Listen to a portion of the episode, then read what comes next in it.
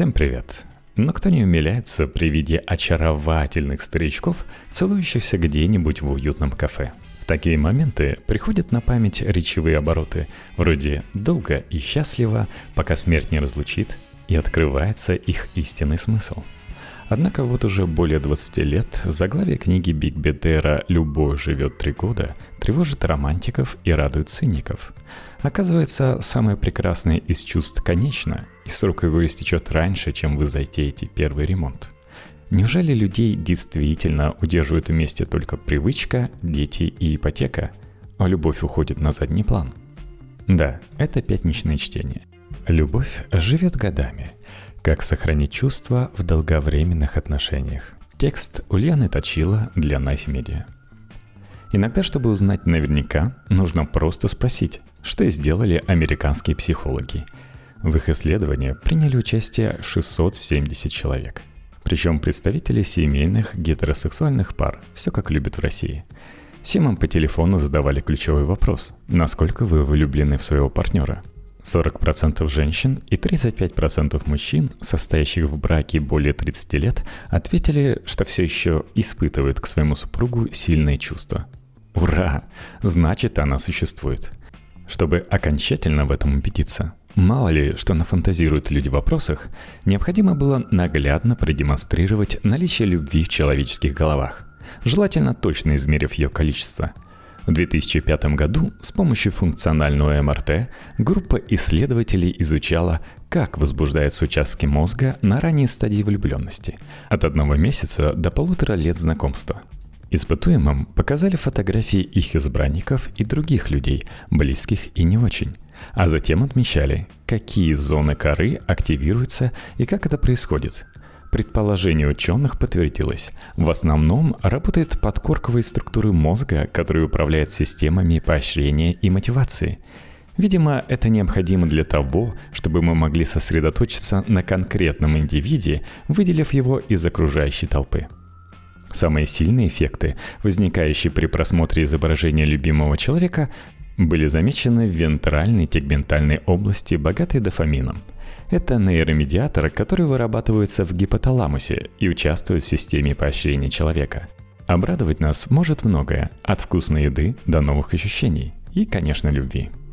Интересно, что точно такой же паттерн возбуждения был обнаружен в более позднем эксперименте с участием людей, состоящих в браке в среднем 21 год – это исследование подтверждает, что то самое романтическое чувство, с которого все и начиналось, живет и здравствует даже спустя много лет после знакомства.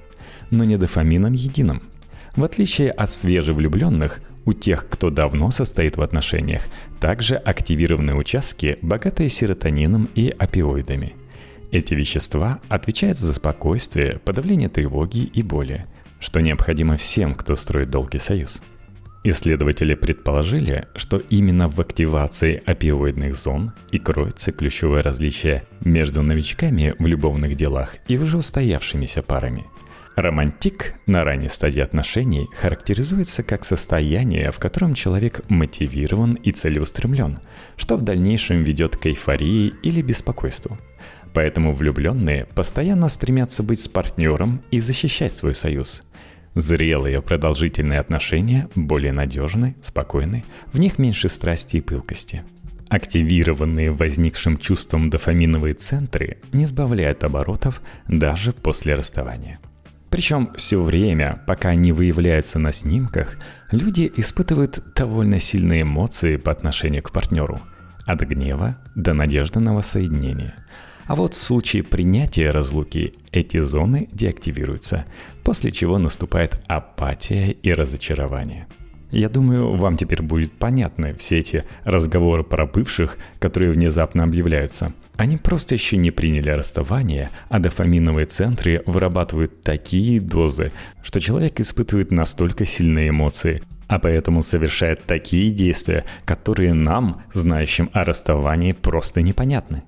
Итак, Доказательств того, что романтическая любовь просто так не пропадает, даже под гнетом лет и рутины, пожалуй, достаточно. А что же ее поддерживает и можно ли повлиять на наши чувства? Исследователи решили выяснить и это. Но на сей раз не стали мудрить с ФМРТ и просто провели анкетирование, в котором приняли участие люди, состоявшие в отношениях в среднем два года. Их попросили перечислить личностные качества любимых. А затем каждый член пары независимо и строго конфиденциально рассказал, насколько они близки с партнером, уважительно ли относятся друг к другу и о том, удовлетворяет ли его такой союз. Проанализировав ответы, полученные в ходе двух опросов, исследователи выявили постоянно совпадающие качества, характеризующие крепкие пары. Им оказалось умение вовремя перестать думать о партнере плохо – вот он залог успешных отношений. И для мужчин, и для женщин было одинаково важно, чтобы возлюбленный не испытывал по отношению к ним негативных эмоций. Тогда в паре налаживается крепкая связь, и люди становятся ближе. Честно говоря, хотелось даже пошутить, что главное вовремя заткнуться. Ну да, я советую вам Прежде чем сказать что-то резкое, что-то, что может ранить, причинить человеку боль, вдохнуть и подумать 10 секунд, так ли вам важно это сказать. Ну да, и еще одно ценное качество, похожее на предыдущее, умение мыслить позитивно. Видеть в супруге или партнере, с которым уже давно вместе, хорошие стороны, выделять их и оправдывать ими недостатки. Это делает отношения более теплыми и комфортными – Правда, для женщины важно, чтобы позитивно были настроены оба, а у мужчин уровень семейного счастья больше коррелирует только с собственной эмпатией. В общем, как обычно, все зависит только от внутреннего себя. В исследовании, о котором шла речь в начале статьи, психологи также спрашивали людей и о том, что помогает им поддерживать любовь. И предлагали выбрать подходящий вариант ответа – а затем ранжировали полученные данные по интенсивности чувств респондентов. И вновь выяснилось, что чаще всего позитивно думают о своем партнере семейные люди. Это не значит, что нужно беззаветно идеализировать человека, но лучше все же сосредотачиваться на тех его качествах, которые вам по душе. Чем чаще мы думаем о том, что нам не нравится, тем неприятнее оно становится – Люди, долго живущие вместе, обычно помнят больше хорошего, чем плохого. Также важно не забывать о партнере, когда вы не рядом. Не нужно весь день проверять телефон, названивать каждые пять минут, выяснять, где находится ваш избранник. Этим как раз занимается самая малая часть респондентов – 0,07% женщин и 21% мужчин. Но знать, что у вас есть близкий человек, что на него можно положиться и поделиться с ним чувствами и эмоциями, бесценно. Сохранять любовь, конечно, чудесно, но если держать ее внутри и никак не выражать, вы рискуете столкнуться с другой проблемой. Важно уметь показывать свои чувства, причем так, как это будет приятно партнеру.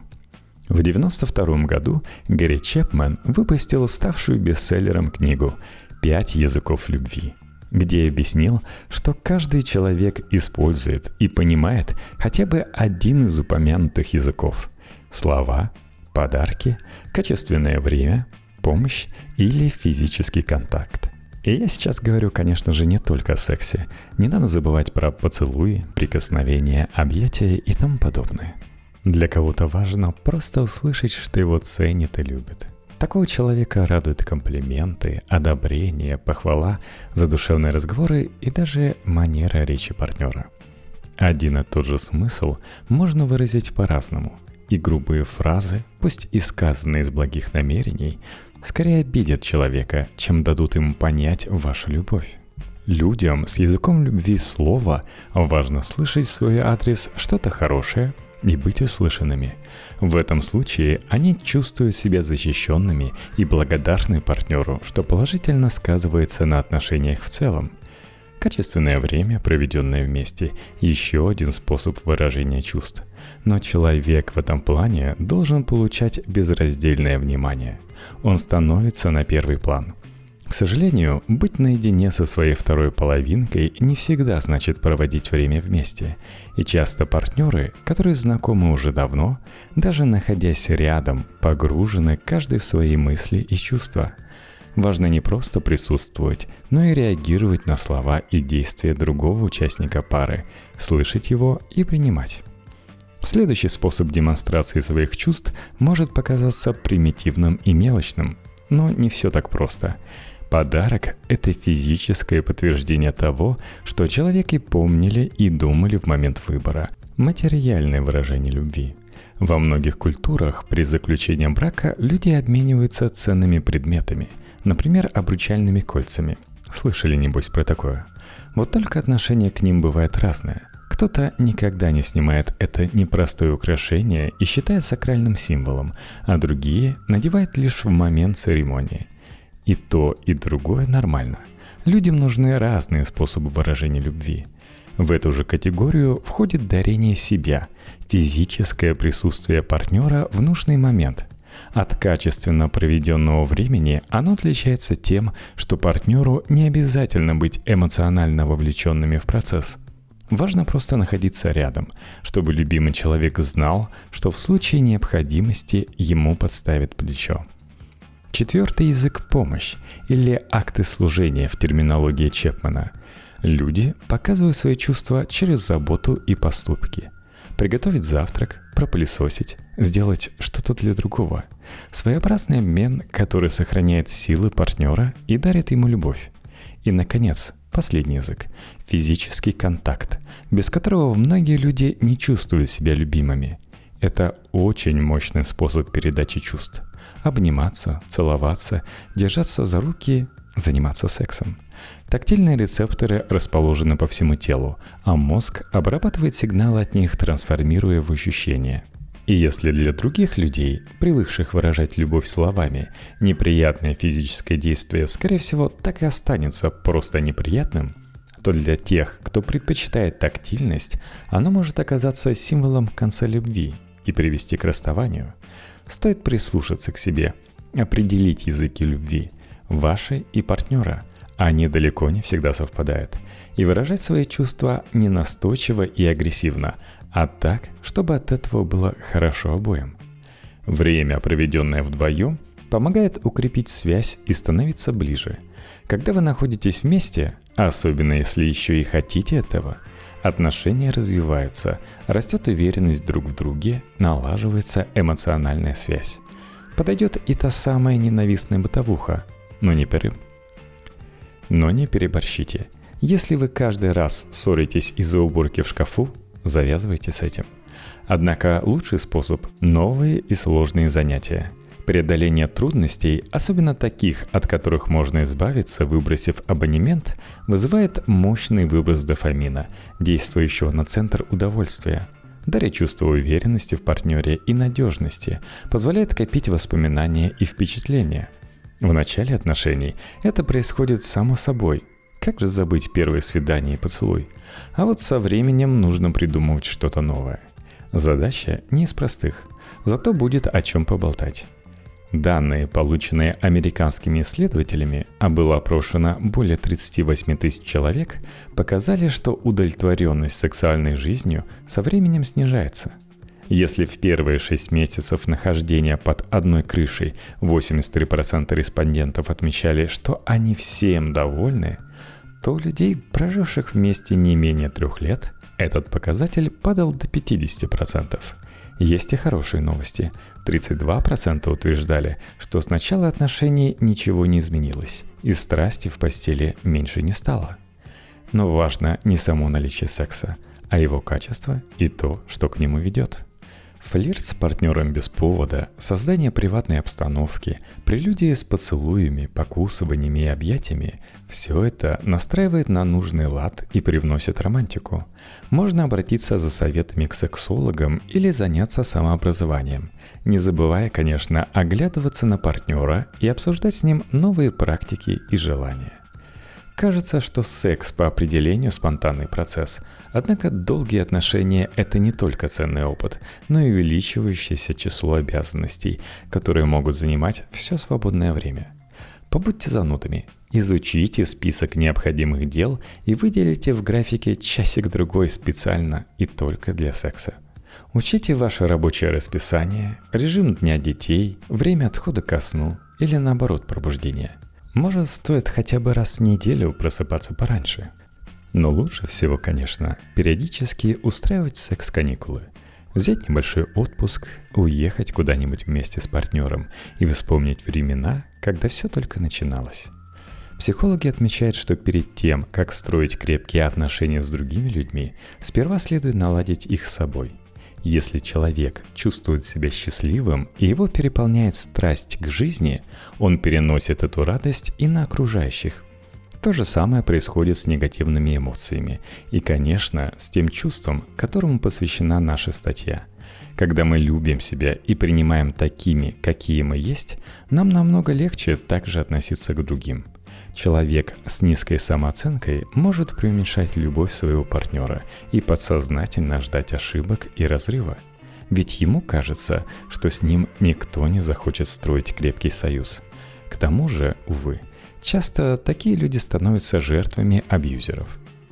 Однако стоит принять как факт, что каждый человек достоин хорошего отношения к себе и любви и не должен доказывать свое право на это – Завышенная самооценка – другая крайность. Она частенько уводит человека в главенствующую позицию и, например, не позволяет достичь компромисса в спорах. Необходимо искать баланс. Что же сделать для того, чтобы сохранить любовь такой, какой она была в самом начале?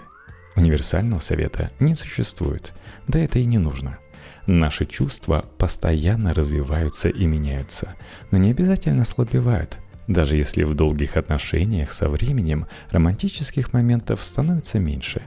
Так что не переживайте, спокойно любите и не ждите подвоха. Тогда ничего плохого и не случится.